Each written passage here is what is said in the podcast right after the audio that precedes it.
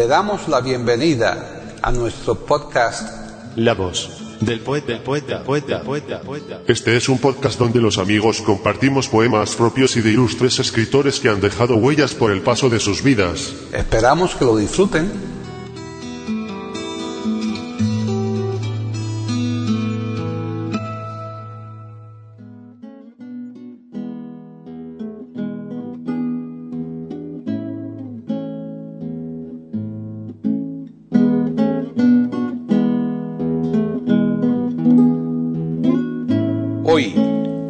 Del poeta de eiberoamérica.com, Paquita Sánchez Calvarro presenta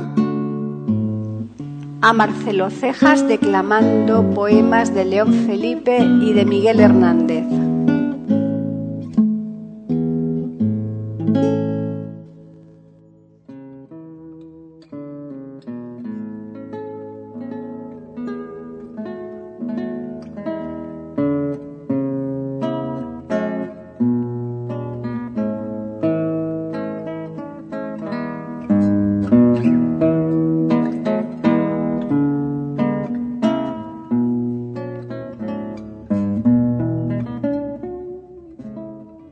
Bienvenidos otro día más a la voz del poeta de iberoamérica.com. Soy Paqui Sánchez Galvarro.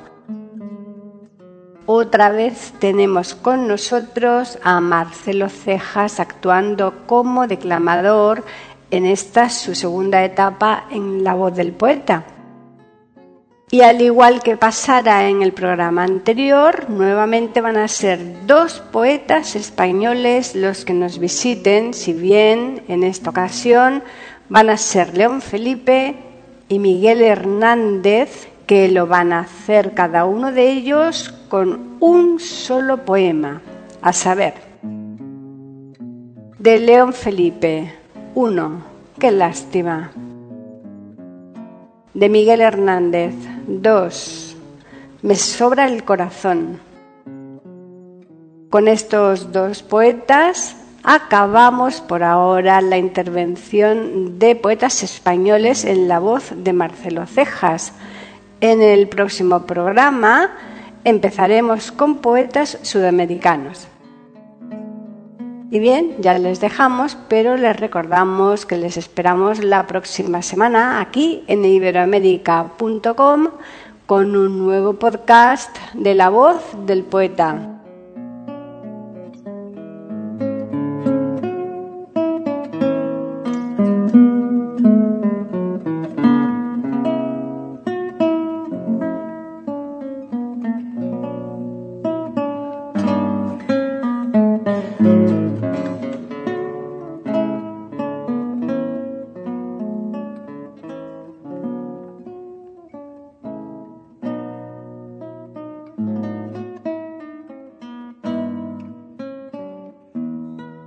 Marcelo Cejas, armonicista, declamador de grandes poetas de todos los tiempos.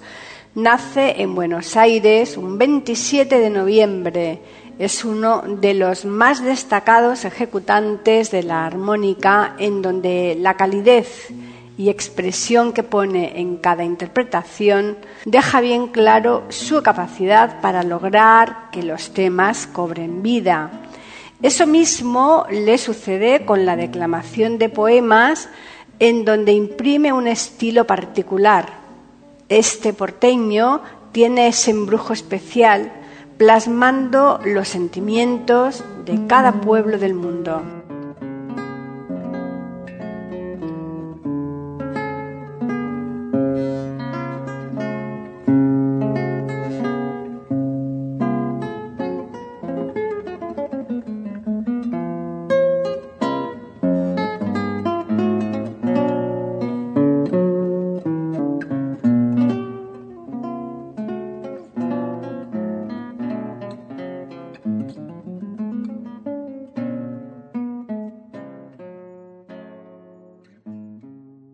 La voz, la voz, la voz poeta, poeta, poeta, poeta, poeta, poeta. Aquí en iberoamérica.com y radiogeneral.com.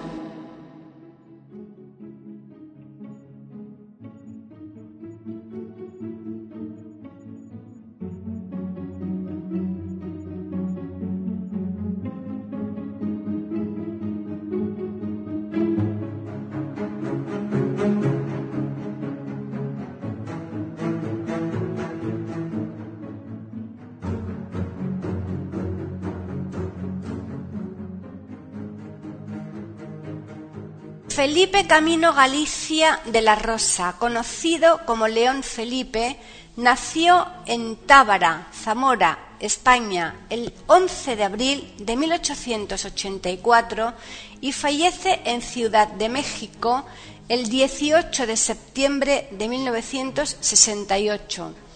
Poeta español, cultivó la poesía y el teatro.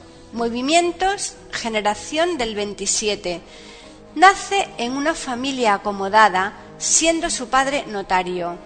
Ejerce como farmacéutico en diferentes pueblos de España, además de llevar a cabo el papel de cómico en una compañía de teatro. Se traslada a México, donde trabajó como bibliotecario y más tarde como profesor de literatura española en la Universidad de Cornell en Estados Unidos. En cuanto a su poesía destacamos Versos y oraciones de caminantes, 1920, Drop a Star, 1933, La insignia, 1936, El payaso de las bofetadas y El pescador de caña, Poema trágico español, 1938. El español del éxodo y del llanto, 1939. El gran responsable, 1940. El poeta prometeico, 1942, etc. Adaptó varias obras de Shakespeare como Macbeth o El asesino del sueño, Otelo o El pañuelo encantado, no es cordero, que es cordera, basada en Twelfth Night. Las traducciones de León Felipe fueron muy abundantes, sobre todo en teatro renacentista inglés, desaparecidas en la actualidad en su gran mayoría.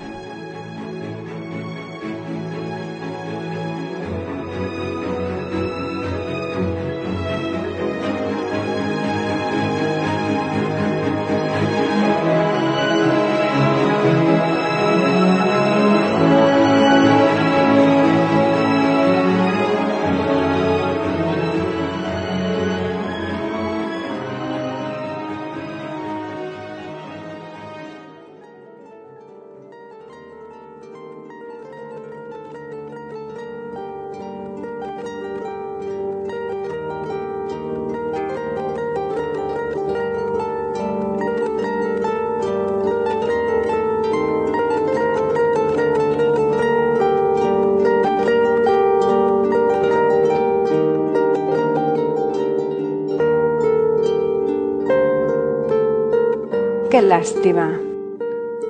Qué lástima que yo no pueda cantar a la usanza de este tiempo lo mismo que los poetas que hoy cantan. Qué lástima que yo no pueda entonar con una voz engolada esas brillantes romanzas a las glorias de la patria. Qué lástima que yo no tenga una patria. Sé que la historia es la misma, la misma siempre, que pasa de una tierra a otra tierra, desde una raza a otra raza, como pasan esas tormentas de estío desde esta a otra comarca. Qué lástima que yo no tenga comarca, patria chica, tierra provinciana,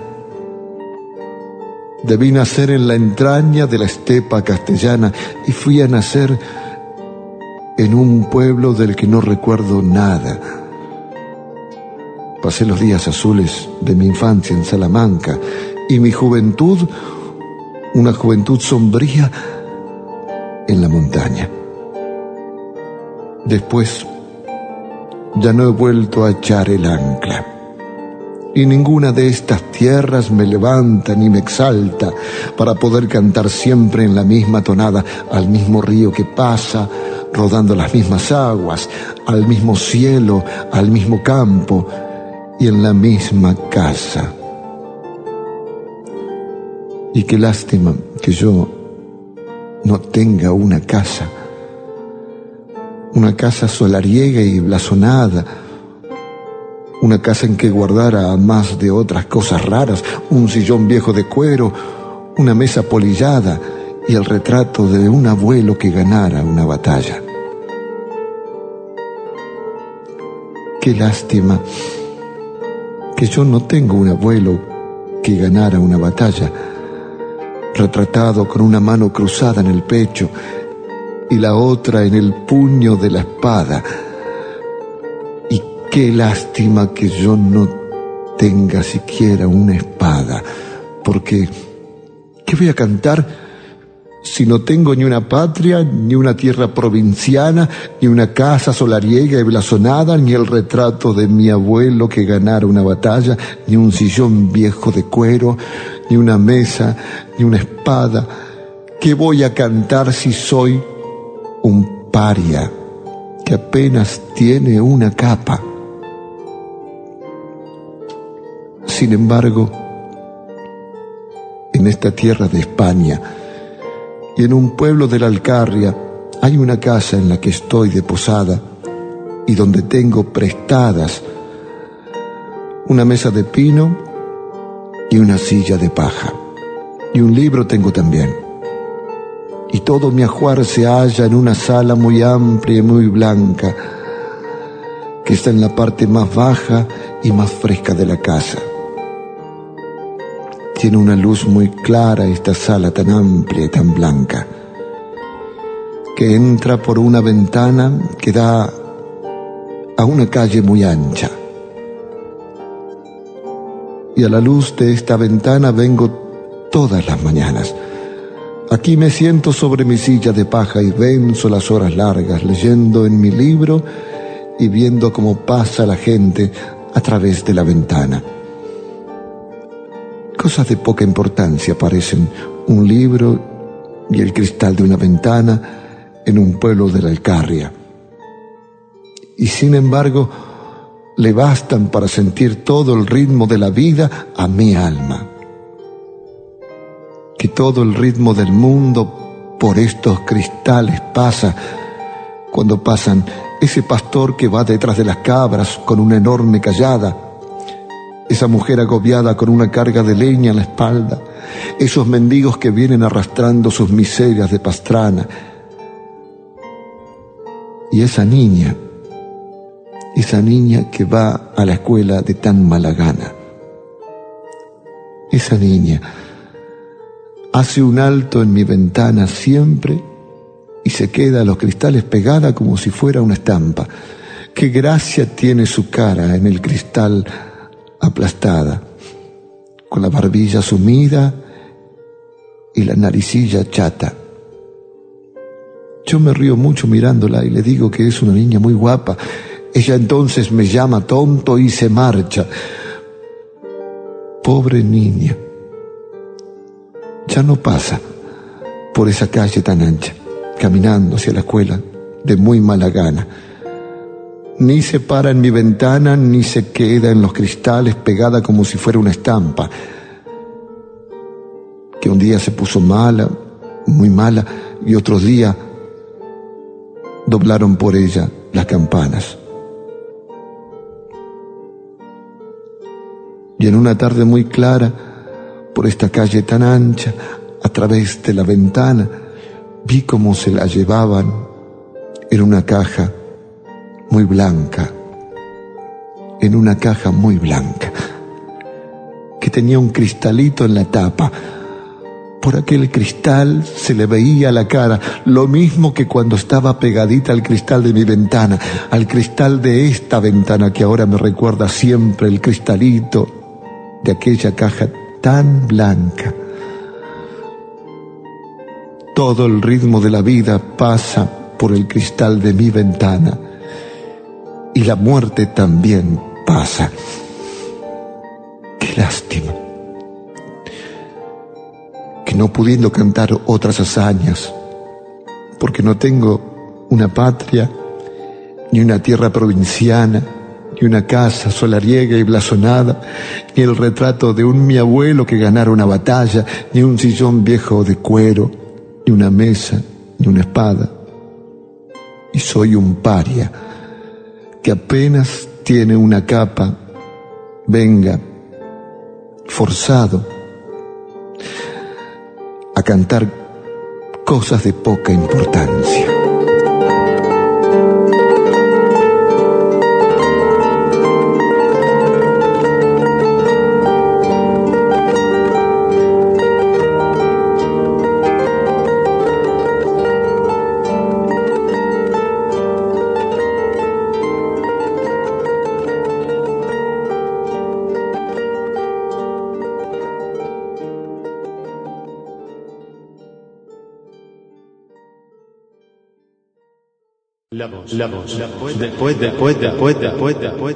Aquí en iberoamérica.com y radiogeneral.com.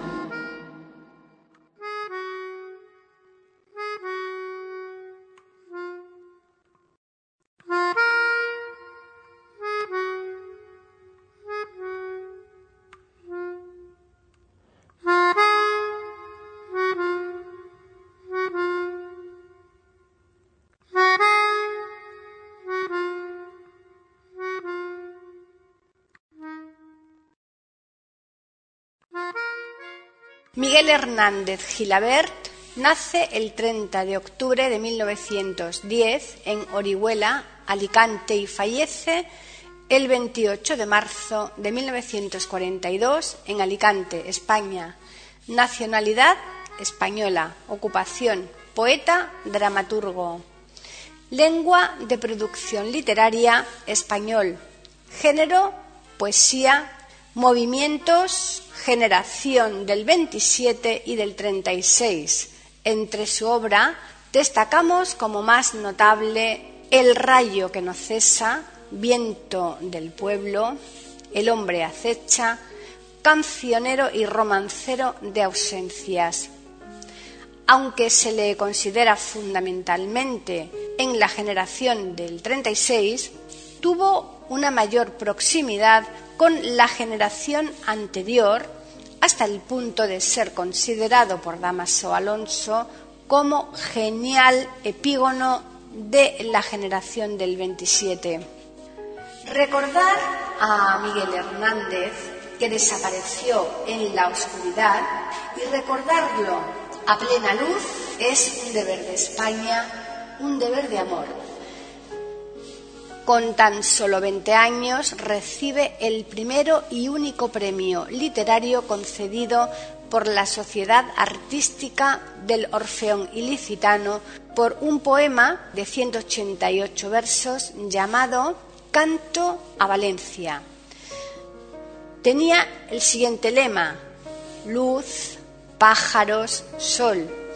El tema principal de este poema era el paisaje y las gentes del litoral levantino, destacando el mar Mediterráneo, el río Segura y las ciudades de Valencia, Alicante, Murcia y en mayor medida Elche. En 1933 se publica su libro Perito en Lunas. En 1935 muere su gran amigo Ramón Sigé y Hernández le dedica su extraordinaria elegía. En 1939 nace su segundo hijo, a quien le dedicó la famosa Nanas de la Cebolla.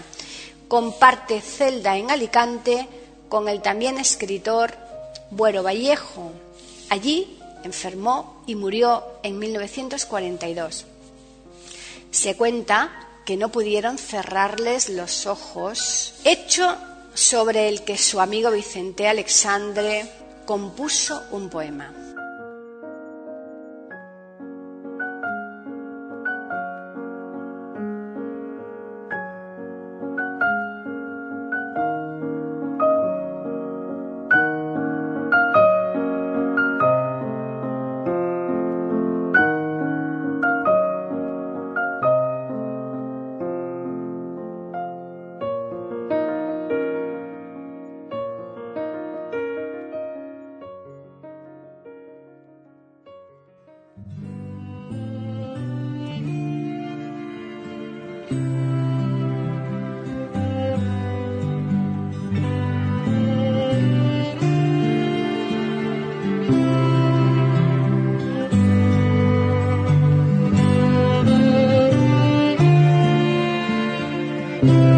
Sobra el corazón.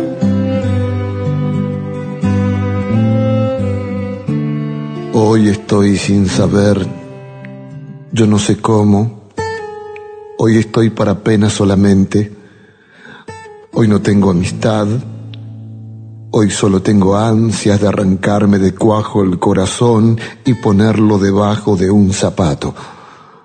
Hoy reverdece aquella espina seca, hoy es día de llantos en mi reino. Hoy descarga en mi pecho el desaliento plomo desalentado. No puedo con mi estrella. Y me busco la muerte por las manos mirando con cariño las navajas y recuerdo aquel hacha compañera y pienso en los más altos campanarios para un salto mortal serenamente, si no fuera porque no sé por qué. Mi corazón escribiría una postrera carta, una carta que llevo allí metida, haría un tintero de mi corazón, una fuente de sílabas, de adioses y regalos. Y ahí te quedas. Al mundo le diría, yo nací en mala luna, tengo la pena de una sola pena, que vale más que toda la alegría. Un amor me ha dejado con los brazos caídos y no puedo tenderlos hacia más. ¿No veis mi boca qué desengañada, qué inconformes mis ojos? Cuanto más me contemplo, más me aflijo. Cortar este dolor, ¿con qué tijeras? Ayer, mañana, hoy, padeciendo por todo mi corazón pecera melancólica, penal de ruiseñores moribundos. Me sobra el corazón. Hoy descorazonarme, yo, el más descorazonado de los hombres, y por el más también el más amargo, no sé por qué, no sé por qué ni cómo me perdono la vida cada día.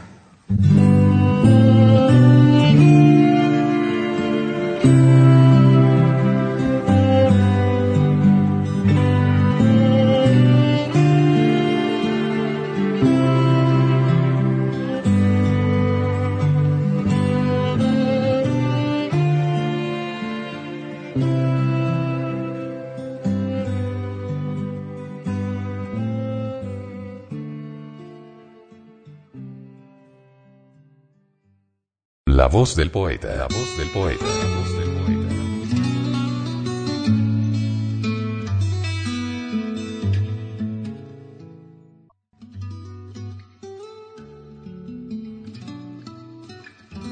Grabación, edición y musicalización. A cargo de Antonio Verán Elvira. Le damos las gracias por haber aceptado la invitación para escucharnos. Te invitamos a participar con algún poema de tu inspiración O si tienes alguna sugerencia, Escríbenos al correo. pueden escuchar otros de nuestros podcasts en eiberoamerica.com. Ahora apaguemos la luz y dejemos descansar. La voz del poeta. Mientras exista en el mundo una mujer hermosa, habrá poesía.